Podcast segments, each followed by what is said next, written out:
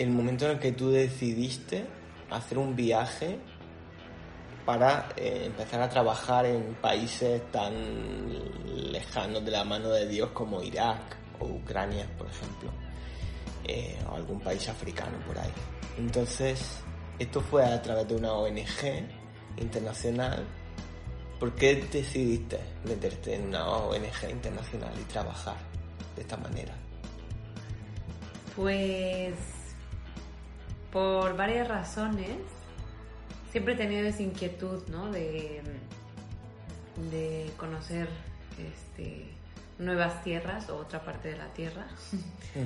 Y con ello, pues me refiero mucho también a las culturas, ¿no? Diferentes formas de vivir, de ver el mundo, de,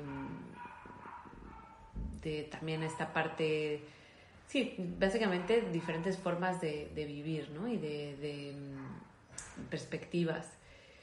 Y también eh, me gusta mucho la aventura, por supuesto. Y luego había otra parte súper importante, que era la parte eh, de las emociones, la parte psicológica, ¿no? De ir descubriendo también cómo en las diferentes culturas, cómo se iba viviendo esta parte, Siempre tenía esa curiosidad de... Em, al final cada población tiene sus características, ¿no? Dependiendo de las vivencias, de las tradiciones, de la historia. Y entonces me interesaba mucho descubrir ¿no? y conocer eh, esas diferentes formas de expresar y, de vivir las emociones en las diferentes culturas. Qué guay, qué guay. ¿Y tú crees que encontraste esta aventura que quizá estabas buscando? Sí, definitivamente, pero muy distinto a lo que yo me imaginaba. O sea, nada de lo que viví ni nada de lo que vi era como yo me lo imaginaba. Bueno, podía ser, pero al momento de estar ahí eh, fue muy distinto tanto lo que vi como lo que, lo que vi, o sea, en mi alrededor y lo que viví dentro de mí, ¿no? O sea, fueron, a ver, cada país tiene sus características y cada población, ¿no? Incluso tiene sus propias características y, y sus, sus cosas, ¿no? Pero sí, definitivamente fue distinto. Qué guay. ¿Qué fue que más te sorprendió de esto que dices, no? Tenías una expectativa de cómo, pues yo qué sé, por ejemplo, Tanzania podía ser de una determinada manera. Eh, ¿Y qué fue, no digo Tanzania por decir uno, ¿no? Pero ¿qué fue aquello que te sorprendió, que tú decías, pues pensaba que era de una manera y luego a la mera hora, como decir los mexas, era de otra? Sí, pues, por ejemplo, ¿no? Por decir una cosa, en, Ucrania eh, yo me imaginaba otro tipo de, o sea, el tratar con las personas, ¿no? Con los ucranianos. Yo me imaginaba algo quizás desde la completa ignorancia, por, supuesto, ¿no? Siempre llegaba, pues llegas, o lo, lo digo por mí, ¿no? Llegas con llegué con una idea de, bueno, a lo mejor este tipo de cultura puede ser más fría, ¿no? Que esto es algo como muy, muy típico. Eh, y, o sea, pensar de esta forma, ¿no? Que eran como más distantes y para nada. O sea, me sorprendí muchísimo que es gente súper cálida, eh, que es gente muy cercana, eh, que es un idioma además muy, muy cálido también.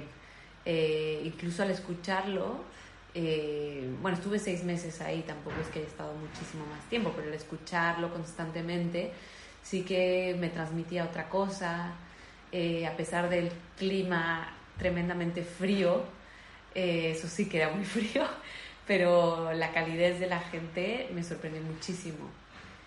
Y mm, yo estuve ahí principalmente trabajando con adultos mayores, aunque bueno, pude convivir con, con generaciones este, jóvenes también, y, encontré, encontré eso.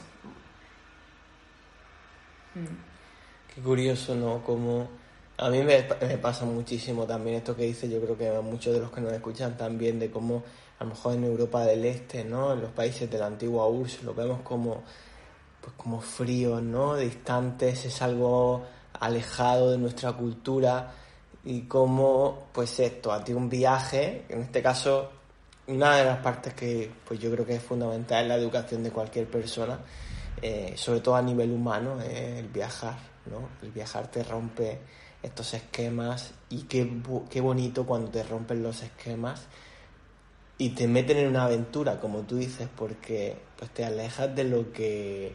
En el momento en el que te alejas de lo que tú te imaginabas, es como que la historia cobra vida porque adquieres vida, o sea, adquieres vida propia la, la historia y, y, tú te habías escrito algo, ¿no? O, en este caso a lo mejor a mí a veces también me pasa, de me cuento mi propia película y de repente, wow, pasa algo totalmente diferente digo, jolín, pues ahora me voy a quedar a ver esta película. Entonces, qué guay que te pasara esto viajando. Y, y claro, y luego también, o sea, Em, algo también muy contrastante era como que, me, bueno, a mí me sorprendía muchísimo como un, un contexto en guerra, em, ¿no? una población que, que, ha estado en guerra durante mucho tiempo, que está activo ese conflicto, ¿no? algún conflicto armado, como me, me sucedió estando en Ucrania o en Irak. Y, y claro, hay muchísima muchísima desgracia, muchísima violencia, eh, mucho dolor, pero al mismo tiempo pude ver también esta parte eh, del ser humano, ¿no? De, resiliencia eh, a morir, ¿no? O sea, de una resiliencia impresionante de la gente, de esta, ¿no? Que es esta capacidad de sobrellevar estas adversidades y seguir adelante y aprender de eso, ¿no? Esto fue algo que para mí era muy impresionante, muy admirable, em, que a veces tenía que ver con sus religiones también, o sea, con, con, enseñanzas de sus propias religiones, de que yo, a mí me parece que eso les ayudaba mucho a aceptar lo que estaba sucediendo de alguna forma. Em, ¿no? Por ejemplo, en el caso de los musulmanes, de decir, bueno, esto es lo que, lo que nos ha tocado, esto es lo que nos ha enviado eh, su, su, en este caso su, su, su guía, ¿no? que es, ¿no? Ah, bueno, Alá, y entonces era como que esto les ayudaba mucho a ir enfrentando, ¿no? Y bueno, para no desviarme, porque ese también sería otro tema muy, muy profundo, pero era como este, este contraste de, de estar en ese tipo de contextos y al mismo tiempo, pues la gente quiere seguir. ¿Te está gustando este episodio? Hazte fan desde el botón apoyar del podcast de Nivos. Elige tu aportación y podrás escuchar este y el resto de sus episodios extra. Además, ayudarás a su productor a seguir creando contenido con la misma pasión y dedicación.